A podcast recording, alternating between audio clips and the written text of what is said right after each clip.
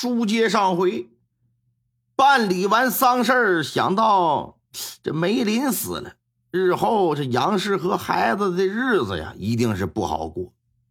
自己呢，跟梅林是好朋友一回，自己应该帮一把。赛云长啊，就留在这个临漳县了，靠着自己的一身本领，哎，在县城胡大财主家里就谋了一个看家护院的差事。他这人为人耿直，说话办事喜欢直来直去。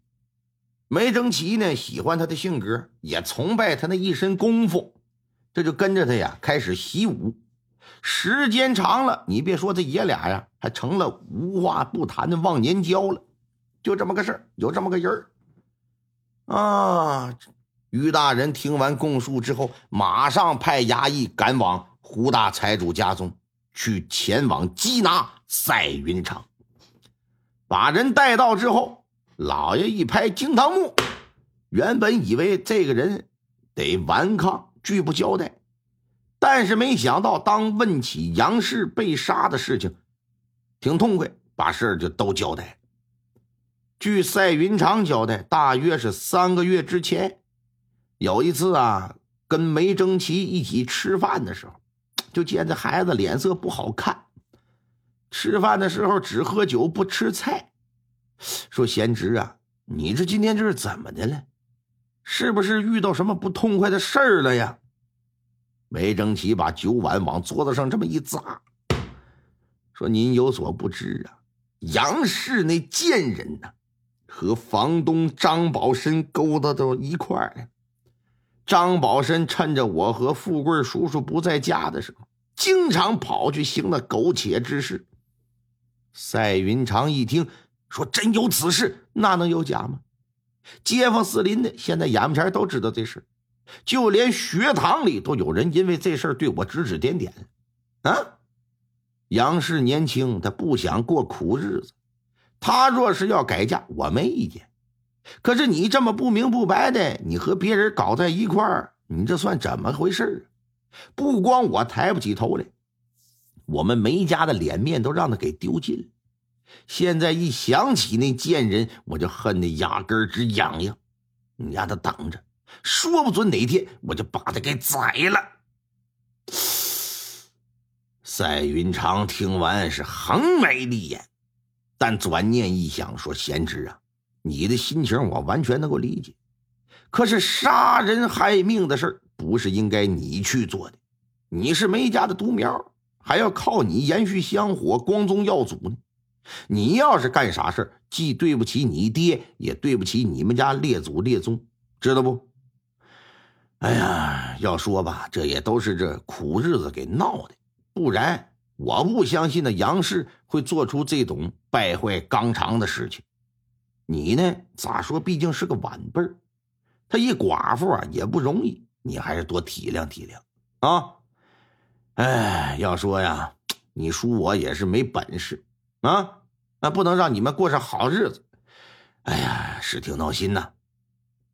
孩子一听说：“赛叔啊，你可别这么说，亲叔叔又能是怎么样？你对我就已经够意思了。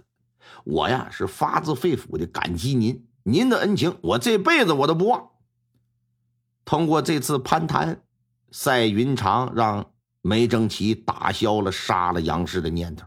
可不成想，这杨氏还是死了。事实上，这次谈话之后。赛云长一直啊在暗中盯着那对奸夫淫妇，本想给这个张宝申来个教训，让他俩断了关系。而杨氏被害的当晚呢，赛云长在外头啊看到杨氏屋里有个男人的身影，他认为一定是张宝申，就寻思等人出来的，我好好收拾收拾。却不想啊晚饭吃坏了肚子。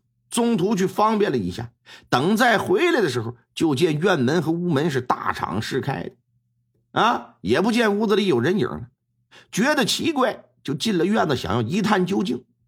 进得屋来，往里一看，正看到杨氏赤身裸体躺在床上一动不动。这时他就感觉情况不妙，上前一查，大吃一惊，人死了。一看嘴角还有血，掰开一看。里边还有一块舌头尖这个时候，于富贵就回来了。赛云长见状，从后窗户跳出去就走了。他是非常气愤的，他觉得张宝身实在是太过分了，不仅强迫杨氏跟他发生关系，居然还把人给杀了。原本呢，不打算对张宝申下杀手的，现如今改变决定了，我不能拳脚的教训你了，我得把你干了。于是乎，第二天晚上潜入张家，把张宝申就给杀了。临离开的时候，留下一首自己写的诗，想告诉官府的人，杀人凶手不是富贵但没想到是啥呀？梅征奇为了救富贵也为了不让他受到牵连，竟然承认两条人命都是他干的。这眼看着富贵和梅征奇两个无辜的人都。进了大牢了，赛云长当然不能让他们来承担罪过呀，这就想办法来救这俩人。通过多方打探呢，他得知知县通过刑房防守马兆月，先后收了应玉婉一千两银子贿赂，而穆孝贤呢，又将其中五百两送给了张德知府。虽然不知道应玉婉所谓何事行贿。但想到是他替杨氏到县衙告的状，他猜想可能和杨氏的死有关。哎，这县府两级衙门长官都收了钱了，赛云长就担心，即便去到省里，也是官官相护，也得不到重视。无奈之下，只好飞刀投书，想警告警告，啊，也想用这种方式啊去救一救这个梅征奇等人。哎，没想到还真管用了。如今这于大人来了，事儿查到了他的头上，也没啥好说的。反正我这老哥一个死不足惜，但是他不能让真相石沉大海，不能让坏人呢永远藏在阴暗的角落不被发现。一看赛云长提到应玉婉通过马兆月向这个县太老爷行贿，当即就把马兆月给传唤到大堂受审。作为刑房防守。这小子很清楚，要是不老实交代，自己将会面临着什么。想到自己最多呀，也就是工作不保；要是真被上了刑，有点犯不上。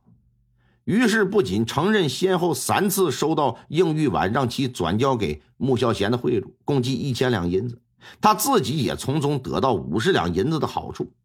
除此之外呢？以往他也陆陆续续帮别人向县太老爷行贿，多达上万两的白银呢。马兆月作为穆孝贤行贿的参与者，他的话无疑是铁证。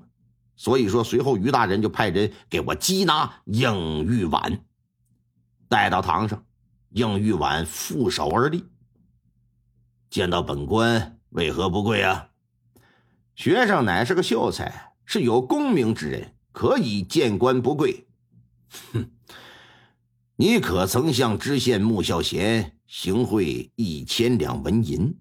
没有，这是诬陷。学生从未做过徇私枉法之事。于谦一抬手，衙役把马兆月就给带上来了。